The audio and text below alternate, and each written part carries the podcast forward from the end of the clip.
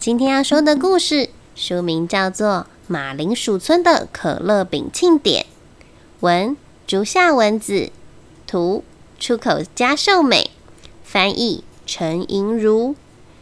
这本书是由米奇巴克有限公司出版。那故事开始喽！马铃薯村的可乐饼庆典。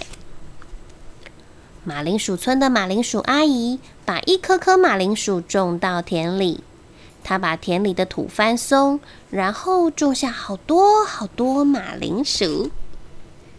天气一天比一天暖和，马铃薯冒出了新芽，在太阳的照射下，新芽长得又快又好，整片田地长满了绿叶，还盛开着可爱的小花。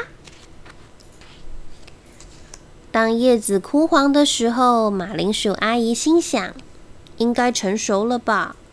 她用力翻开泥土，你看，一颗颗圆滚滚的马铃薯从土里咕噜“咕咚”的滚了出来。这些马铃薯可以做沙拉、浓汤、焗烤和薯条。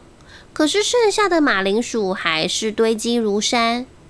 马铃薯阿姨心想：“村子里的庆典，来做可乐饼，请大家吃吧。如果是一般的可乐饼，一点也不好玩。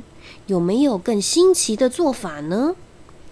马铃薯阿姨左思右想，想了又想。对了，请大家来帮忙，一起做出世界第一大可乐饼吧！马铃薯村的村长也举手赞成：“世界第一大可乐饼吗？听起来真有趣，我们一定要做出来。”全村的居民聚在一起，马上开始准备。诶，需要多少材料呢？怎么做才不会碎掉呢？大家一起讨论，做实验，失败了再一起想办法。关于可乐饼，它的面包粉。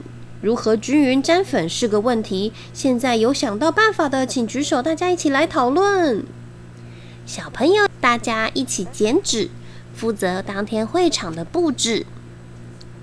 可乐饼的材料有洋葱、绞肉、面粉、鸡蛋、面包粉。调味料有盐和胡椒，还需要炸可乐饼的油。当然，还要有好多好多的马铃薯。大家分工合作，搬了又搬。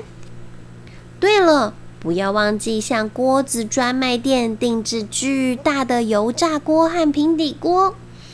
哎咻，哎咻，这锅子真不轻呐！大家从早到晚不停的削马铃薯皮，而切洋葱组们为了避免切洋葱时流眼泪，每个人都戴上了蛙镜。终于到了庆典当天，大家一大早就开始制作可乐饼。首先把蒸好的马铃薯捣碎，再用巨大的平底锅炒洋葱和绞肉，最后撒上盐和胡椒，搅拌均匀，开始啪啪啪啪啪啪拍打成圆形。拍打成圆形的工作需要七个人才能一起完成呢。咦，马铃薯阿姨她正在做什么呢？